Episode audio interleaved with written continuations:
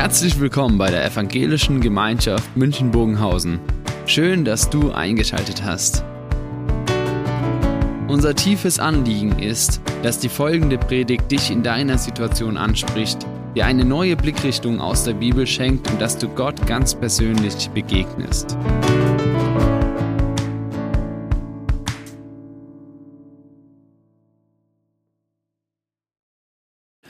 dieser Predigtreihe über das Markus-Evangelium, da geht es ja ganz stark um die Frage, die Markus stellt und die er für seine Leser, die diesen Bericht beantworten bekommen oder lesen sollen.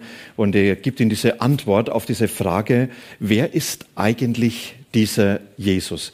Und manchmal hilft es nochmal so den großen Zusammenhang ein bisschen besser zu verstehen, wenn man schaut, was hat Markus bis zu diesem Zeitpunkt, wo wir heute einsteigen, geschrieben. Er sagt, das Erste, was uns berichtet wird, ist, dass Jesus derjenige ist, in dem die Herrschaft Gottes in diese Welt gekommen ist. Das wurde bestätigt bei seiner Taufe von Johannes den Täufer, von dieser Stimme aus dem Himmel. Und es wurde dann entsprechend auch von Jesus selber beansprucht, wenn er sagt, die Herrschaft Gottes ist in mir herbeigekommen in dieser Welt. Und diesen Anspruch, schreibt Markus, hat nicht nur Worte gehabt, sondern er wurde bestätigt durch das, wie Jesus dann aufgetreten ist, was er getan hat, seine Wunder. Die haben gezeigt, er hat eine Macht, die übermenschlich ist, indem er Besessene befreit, indem er Krankheiten heilt, indem er Naturgewalten außer Kraft setzt. Und damit der Hinweis, da ist was dran an diesem seinem Anspruch. Und dann lädt Jesus ein, zu dem Glauben. Und er sagt, diese Herrschaft gilt allen. Und da wird beschrieben, wie er Menschen in seine Nachfolge, in seine Gefolgschaft gerufen hat, von denen anderen sich gerne distanziert haben. So dieses klassische Zöllner und Sünder, Menschen, die nicht mithalten konnten auf der religiösen Skala der damaligen Zeit. Und Jesus hat gesagt, diese Herrschaft gilt genau den Menschen, die nicht mehr so richtig mitkönnen. Und er hat aber genauso erlebt, zunehmend erlebt, wie er polarisiert. Und es beschreibt Markus. Er sagt, dann kommen Menschen, die sind begeistert, die wollen Jesus hören, seine Worte, die, die ihnen etwas vermitteln von dieser Gegenwart, von dieser Kraft Gottes, von dieser Herrschaft Gottes, seine Wunder, die einladen, noch nicht damit fertig zu sein mit den Gegebenheiten in dieser Welt. Und auf der anderen Seite waren die Gegner und Skeptiker immer mehr bis in seine Familie hinein, die erklärt, er spinnt, er hat einfach nicht mehr die Tassen im Schrank. Seine Gegner, die sagen, er ist eine Gefahr. Religiöse Leute, die sagen, er ist jemand, der Gott vor die Tür gestellt hat. Ja, und diese Polarisierung nimmt immer mehr zu. Und Jesus, er beschreibt dann in dem nächsten Teil, wie ist jetzt eigentlich das Wesen meiner Herrschaft und was sind die Folgen meiner Herrschaft? Und haben wir letztes Mal über das vierfache Ackerfeld geredet, wo er sagt, es ist wie, wenn meine Herrschaft hineingesät wird ins Leben, ja, dann geht was auf, aber ihr habt auch eine Verantwortung, ihr könnt was mitentscheiden. Und heute über die Frage nach dem Wesen der Herrschaft. Wie ist eigentlich dieses Wesen? Und das Wesen bestimmt mit, wie eine Herrschaft Folgen hat. Wisst ihr, es ist ein Unterschied, ob ich in Weißrussland bei Lukaschenko unter seiner Herrschaft bin, ob ich in der Türkei bei Erdogan unter seiner Herrschaft bin, ob ich in der deutschen Demokratie bin oder ob ich sonst irgendwo bin. Ja, also dieses Wesen der Herrschaft hat Folgen für das Leben und das ist, was Jesus beschreibt. Er beschreibt das Wesen seiner Herrschaft und sagt, ich möchte euch zeigen in drei Gleichnissen, was dieses Wesen meiner Herrschaft ausmacht. Und in diesen Gleichnissen sagt er, sie ist öffentlich, sie ist eigenständig und sie ist unheimlich gastfreundlich.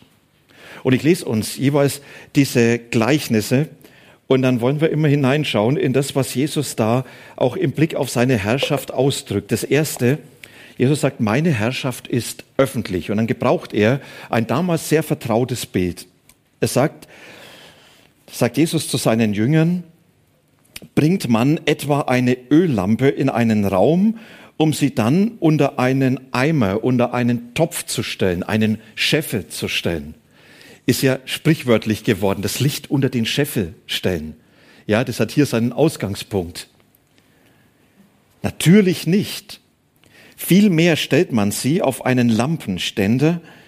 Es gibt ja nichts Verborgenes, das nicht zutage kommen soll. Und nichts geschieht im Geheimen, das nicht ans Licht kommen soll. Wer Ohren hat zum Hören, der soll gut zuhören. Weiter sagte er dann zu ihnen, beachtet das, was ihr hört. Der Maßstab, den ihr an andere anlegt, wird auch für euch gelten. Wenn ihr großzügig messt, werdet ihr noch dazu bekommen. Denn wer etwas hat, dem wird noch mehr gegeben. Doch wer nichts hat, dem wird aus das noch weggenommen, was er hat. Die Herrschaft Gottes öffentlich. Jesus, er gebraucht ja ein Bild, was damals die Menschen sofort vor Augen hatten. Er war am See Genezareth in Galiläa. Dort haben in der Regel ärmlichere Menschen gelebt, also nicht die Oberschicht mit großen Anwesen, sondern oft kleine Häuser. In der Regel waren das Einzimmerhäuser, ein großer Raum, wo noch eine kleine Vorratskammer angebaut war. Und diese Häuser hatten oft keine Fenster. Damit hat man verhindert, dass äh, die Hitze des Tages hineinkommt und auch im Winter die Kälte. Und deshalb waren es meistens dunkle Räume. Und man hat solche kleine Öllampen gehabt, von denen man ganz viele ausgegraben hat bis heute. Und die hat man dann angezündet und hat sie auf einen erhöhten Platz in dem Raum gestellt, meistens eine Nische in der Wand. Und so hat sie diesen Raum erleuchtet. Mit diesen Lampen wurde sehr sorgsam umgegangen, weil das Lampenöl teuer war. Und deswegen hat man sehr bewusst geschaut, wie man sie verwendet. Jesus, er gebraucht dieses Bild und sagt, stellt euch vor, ihr zündet eine solche Öllampe an. Dann wäre es doch verrückt, wenn man sie unter das Bett stellt oder unter einen Eimer. Das macht überhaupt keinen Sinn sondern man stellt sie dorthin, wo sie das ganze Haus erleuchtet, Jesus. Und so genau ist das Wesen meiner Herrschaft. Das Wesen meiner Herrschaft ist öffentlich. Sie will leuchten. Sie will das Leben der Menschen erleuchten. Das soll was sichtbar werden, dass ich in diesem Leben der Herr bin. Dass ihr dieses Leben mir anvertraut habt. Das soll sichtbar werden, dass ich es prägen und gestalten kann. Es soll sichtbar werden, dass ich da bin. Das ist das Wesen meiner Herrschaft. Mein Wesen zielt darauf, öffentlich zu sein, sichtbar zu machen. Ich bin da. Und genauso soll sie sichtbar werden in diese Welt hinein. Also nicht nur in deinem Leben, sondern auch durch dein Leben in dieser Welt. Auch dass etwas sichtbar wird von Jesus in dieser Welt. Und Jesus sagt, und wer mir nachfolgt, der ist wie eine Lampe in einem dunklen Raum. Die fällt auf. Du kannst eine Lampe in einem dunklen Raum nicht verbergen. Und Jesus sagt, so ist es eigentlich mit dem Christsein, so ist es eigentlich mit der Nachfolge. Wer mir nachfolgt, der fällt eigentlich auf in dieser Welt. Wer mir nachfolgt, der macht ja was von mir sichtbar. Wisst ihr, das kann ja manchmal sehr unangenehm sein, wenn man dann auf einmal auffällt. Kennt ihr solche Situationen, wo man auf einmal so da steht und alle schauen auf einen? Vielleicht, weil man irgendwas gemacht hat, was man nicht sollte. Ihr steht am Buffet, habt den Teller, ihr kommt euch aus, ihr knallt auf den Boden und alle schauen euch an. Irgendwas ist passiert, alle starren euch an. Ihr sagt, das ist Lampe. Also nicht, dass ihr den Teller vom Buffet schmeißt, sondern dass man auffällt.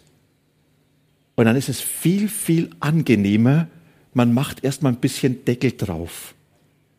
Und das ist ja der Trend unserer Zeit. Glaube ist Privatsache, da redet man nicht drüber. Und man hat Glauben ins Private verdrängt. Jeder soll glauben, wie er will, aber soll den anderen damit bitte nicht belästigen. Und wir sind oft als Christen sehr bewusst diesen Weg mitgegangen und haben uns sagen lassen, Glaube ist Privatsache. Und damit widersprechen wir genau dem Wesen der Herrschaft Gottes, der sagt, die ist öffentlich. Die lässt sich nicht in Privatsachen verdrängen. Jesus hat sein Wort in der Öffentlichkeit verkündigt und hat nicht gesagt, also wenn jemand interessiert ist, kann er mich ja mal fragen, wenn er es unbedingt will. Sondern Jesus ist hingegangen und hat gesagt, ich verkündige euch die Herrschaft Gottes. Und er hat polarisiert damit, er hat Menschen damit auch etwas zugemutet, aber es war immer sein Wesen, es ist öffentlich, es soll sichtbar werden in dieser Welt. Vor einigen Jahren gab es ein ganz interessantes Treffen mit unserer Kanzlerin Merkel. Und dann wurde über die Rolle der Kirchen geredet.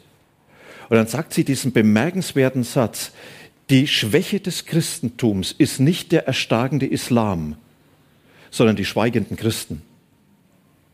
Dass es in unserem Land mit den Christen in der Öffentlichkeit zurückgeht, hat nicht damit zu tun, dass andere das Wort ergreifen, sondern dass Christen den Mund halten. Und da wird auf einmal verhindert, dass das öffentlich wird. Glaube ist was Öffentliches. Und deshalb ist es was ganz Entscheidendes, ganz bewusst zu sagen, es braucht diesen Mut, diese Herrschaft Gottes zu leben und weiterzugeben.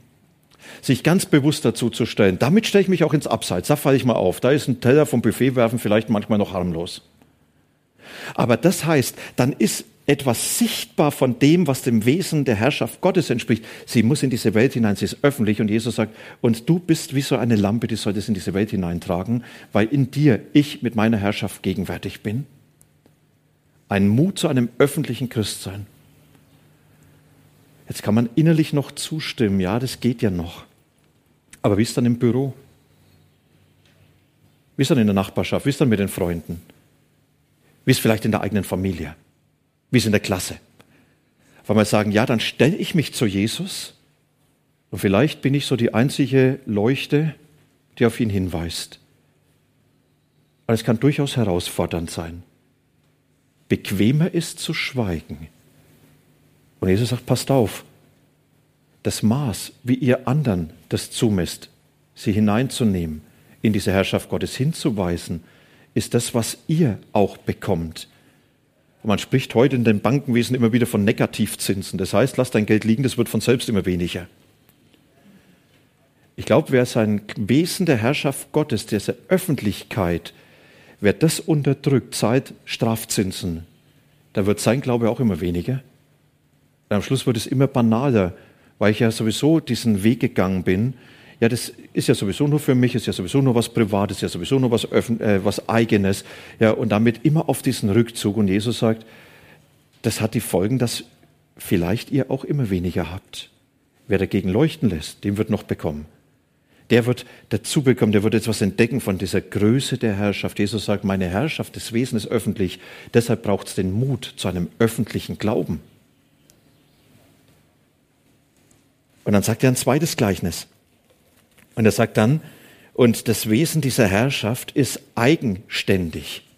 Und dann gebraucht er hier ein schönes Gleichnis. Ich weiß nicht, ob ihr diesen Farmer hier liegen seht, der einfach dort schläft. Und Jesus sagt, mit dem Reich Gottes ist es wie bei einem Bauern.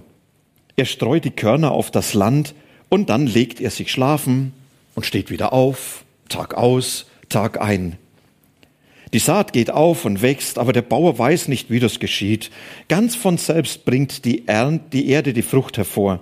Zuerst den Halm, dann die Ähre und zuletzt den reifen Weizen in der Ähre. Wenn das Getreide reif ist, schickt er sofort die Erntearbeiter los, denn die Erntezeit ist da. Jesus sagt, das Wesen meiner Herrschaft heißt, sie ist eigenständig. In diesem Gleichnis ist nicht der, die Saat im Blick, wie beim vierfachen Ackerfett, sondern der Bauer. Ihr sagt, was kennzeichnet diesen Menschen? Ja, der macht seine Arbeit und dann legt er sich hin. Dann steht er auf und legt sich hin und steht auf und legt sich hin. Er sagt, und die Saat wächst wie von selbst. Und damit legt Jesus den Fokus darauf, dass er sagt, wisst ihr, das, was Gott begonnen hat, das hat in sich die Kraft, sich zu entwickeln. Und damit spricht er damals in die Zeit hinein, in der Menschen enttäuscht waren von ihm. Sie hatten das ja so ganz anders erwartet, wenn die Herrschaft Gottes kommt. Sie hatten ja erwartet, dass Gott machtvoll in diese Welt kommt, von jetzt auf gleich die Missstände beseitigt, Ungerechtigkeit überwindet, den Menschen Segen eröffnet, dass Menschen in ihrem Leben Frieden finden, dass sie gut leben können. Sie hatten gedacht, der Messias, er kommt wie diese Erscheinung vom Himmel und er greift an die Macht und dann hat er das alles geschaffen. Und Jesus sagt, so ist es nicht. Mein Werk fängt ganz klein an, wie gesät in diese Welt hinein. Mit einer kleinen Gruppe von ein paar Männern in Galiläa im Abseits, nicht im religiösen Zentrum in Jerusalem. Mit hoffnungsvollen Worten, mit beeindruckenden Taten und trotzdem eine Randerscheinung in dem Großen der Weltgeschichte. Und manche waren enttäuscht. Enttäuscht, weil man sagt, man hat sich so viel mehr erhofft von dem, was Gott tut. Man ist enttäuscht, weil Jesus so ganz anders handelt, nicht unser Tempo, nicht unsere Vorstellung erfüllt. Und ganz ehrlich, diese Enttäuschung kenne ich. Da betet man für Menschen, dass sie vielleicht Jesus kennenlernen. Und man betet und betet und was passiert? Das sind Eltern, die für ihre Kinder beten weil ich sagen, Sie haben doch irgendwo mal einen guten Weg begonnen, auch mit Jesus. Und irgendwann kam dann dieser Bruch. Und schlimm ist, wenn Eltern sagen, ja, wir haben auch noch dazu beigetragen. Und man betet und sagt, Jesus, mach doch irgendwo, du hast doch die Macht, du kannst doch, bitte. Nichts passiert. Das sind Anliegen, wo man sagt, da möchte ich, dass Beziehungen heil werden. Und ich möchte alles tun, dass Dinge neu werden. Und man betet, dass Jesus das gibt. Und was passiert? Nichts. Und Jesus sagt, und dann kommt der Moment, Bauer zu sein. Nicht die Dinge dann meinen, jetzt muss ich es bewirken, jetzt kommt es auf mich an. Vielleicht noch so mit einem gewissen Druck zu arbeiten. Und wenn alles nichts hilft, dann droht man Menschen mit der Hölle, damit sie wenigstens dann irgendwann in Angst in den Himmel laufen. Hat Jesus nie gemacht. Jesus sagt dann, vertrau doch darauf, dass mein Werk eigenständig wächst. Das Entscheidende könnt ihr nicht tun. Walter Kleiber, Theologe, ehemals Bischof der methodistischen Kirche, er hat es in einem Kommentar so geschrieben, das Entscheidende können wir Menschen nicht machen. Es geschieht im Reich Gottes auch nicht von selbst, sondern es ist Gottes Werk. Darauf dürfen sich die, die Gott zum Säen und Pflanzen berufen hat, verlassen. Die Sorge um die Ernte, um den Ertrag ihres Wirkens muss ihnen keine schlaflosen Nächte bereiten. Sie dürfen sie Gott überlassen. Und dann schreibt er dazu, und das schafft manchen Frauen sogar noch ein schleichtes Gewissen. Überlass es doch Gott, es kommt nicht auf dich an. Wisst ihr, das mal so bewusst zu hören, es kommt nicht auf mich an. Das Entscheidende muss Jesus tun. Aber dann zu erwarten, das Entscheidende wird er auch tun. Nicht, wenn ich meine, aber er wird es tun. Er ist kein launischer Gott, der kein Interesse an den Menschen hat, sondern er wird Dinge tun, die seine Herrschaft in das Leben der Menschen bringen, in dieser Welt, der Gestalt geben. Ich denke immer noch an Alexander. Ich habe ihn kennengelernt. Damals hat er ein sehr schwieriges Leben hinter sich gehabt. Kam aus Russland und ist abgestürzt über diesem Weg. Dass vieles kaputt gegangen ist. Und dann kam es zum Gespräch mit ihm. Und es war ein ganz beeindruckendes Gespräch. Vor mir saß eigentlich ein gebrochener, kaputter Mann, Alkoholiker. Und dann erzählt er, weißt du, damals, vor 60 Jahren, im Haus meiner Eltern haben immer Versammlungen stattgefunden. Mein Vater ist dafür auch im Straflager gewesen. Und ich saß außen immer auf der Treppe. Ich habe immer zugehört, ich wollte nie hineingehen, weil ich da nie dazugehören wollte. Meine Eltern haben viel für mich gebetet. Aber in meinem Leben ist eigentlich alles schief gegangen. Und dann saß dieser alte Herr dort. Und dann hat es diesen heiligen Moment gegeben, wo man ihm die Geschichte von dem verlorenen Sohn erzählen konnte, wie Jesus ja auch erzählt hat. Und er dann sagt, das will ich. Dann sind wir in diesem Zimmer gekniet, ich sehe das heute noch. Und er hat sein ganzes verpfuschtes Leben einfach Jesus in die Hand gegeben und hat gesagt, Jesus, ich gehöre dir. Wahnsinn war, paar Wochen später war er tot. Seine Eltern haben Jahre und Jahrzehnte lang sicher für ihn gebetet. Nichts gesehen. Seine Frau hat Jahre und Jahrzehnte lang für ihn gebetet. Erstmal nichts gesehen. Und Jesus sagt, es wächst. Es wächst. Vertraut darauf. Rechne damit. Und sei entspannt. Du kannst das Eigentliche nicht tun. Wie hat Martin Luther gesagt? Wenn ich mit Magister Philipp mein Wittenbergisch Bier trinke, läuft das Evangelium im Land. Wisst ihr, manchmal ist es so einfach, überlass es doch Gott. Das ist der Mut, ihm die Dinge zu überlassen. Und dann das dritte, gastfreundlich. Jesus erzählt weiter und dann fragt Jesus, womit sollen wir das Reich Gottes vergleichen? Mit welchem Gleichnis könnten wir es am besten beschreiben? Es ist wie ein Senfkorn. Wenn es in die Erde gesät wird, ist es das kleinste der Samenkörner, die ausgesät werden. Aber wenn es ausgesät ist, geht es auf und wird größer als alle Sträucher. Es bringt so große Zweige hervor, dass die Vögel in seinem Schatten ihr Nest bauen können. Jesus verkündigt seine Botschaft in vielen solchen Gleichnissen, wie die Menschen sie verstehen konnten. Ohne Gleichnisse redete er nicht zu ihnen. Aber wenn er mit seinen Jüngern allein war, erklärte er ihnen das alles. wisst ihr, dieses Gleichnis nochmals von der Gastfreundlichkeit, der Senf, wahrscheinlich der schwarze Senf, ein Gewächs einjährig, was im Mittelmeerraum verbreitet ist. Damals galt das, äh, der Same als der kleinste Same. Und das ist sehr schnell herbeigewachsen, bis zu zwei, drei Meter groß geworden, diese Pflanzen. Und vor allem die Distelfinken haben diese ölhaltige Saat geliebt, ja, und haben da drin gehaust. Und deswegen war das wie so ein Anla Ansatzpunkt, dass dort diese Vögel immer zu finden waren. Was macht Jesus deutlich? Er sagt, dieser Baum ist meine Herrschaft. Und es war im Alten Testament ein vertrautes Bild für die Herrschaft des Messias, für die Herrschaft, der hereinbricht, dass es mit einem Baum verglichen wird und die Vögel interessanterweise im Alten Testament oft das Bild für die Völker in der ganzen Welt. Und Jesus sagt, meine Herrschaft, meine Herrschaft hat Platz für alle, für jeden. Sie ist der gastfreundlichste Ort in dieser Welt. Da wird nicht die Frage gestellt, wo kommst du her, was bringst du mit, was ist deine Vergangenheit. Diese Herrschaft Gottes, die gilt jedem einzelnen Menschen, egal wo und wie und was. Das haben damals die Menschen sehr provozierend empfunden. Denn sie sind mit dem Anspruch gekommen und haben gesagt, wir sind das Volk Gottes, wir haben die Gottesgeschichte. Wir sind die Erwählten. Wir leben, wie es Gott gefällt. Wir sind diejenigen, die von Gott bejaht sind. Die anderen sind dahinter zurückgesetzt. Und Jesus sagt, Pfeifendeckel.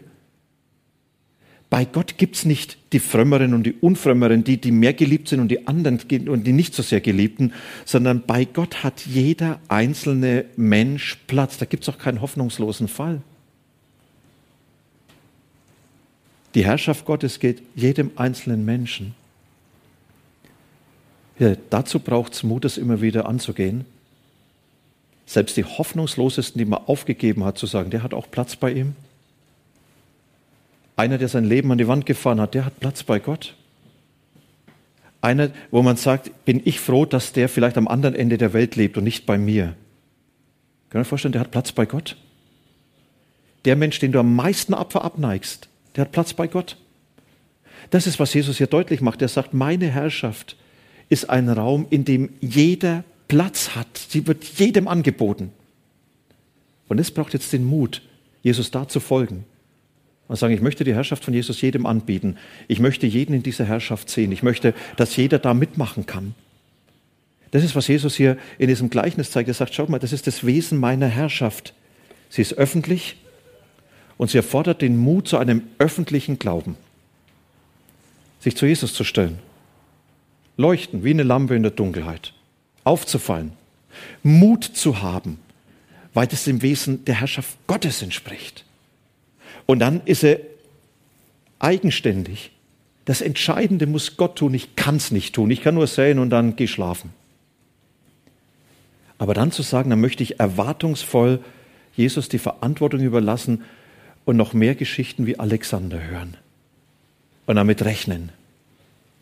Und sie ist, sie ist gastfreundlich und sie fordert von mir ein weites Herz, das von vornherein keinen ausschließen will aus dieser Herrschaft Gottes, sondern am liebsten jeden da drin sehen will und dann mithelfen, dass es vielleicht passiert. Das ist das Wesen der Herrschaft Gottes. Er sagt dann jetzt, wo bist du dran? Wo ist, wo ist das, dieser Ansatzpunkt jetzt in deinem Leben? Was ist das eine, was du vielleicht heute mitnehmen willst? wo du sagst, wenn ich in dieser Herrschaft Gottes lebe, dann soll dieses Wesen jetzt wirklich mein Leben prägen, damit ich nicht gegen das Wesen dieser Herrschaft lebe. Lasst uns kurz auf ein Musikstück hören und dann wollen wir gemeinsam beten.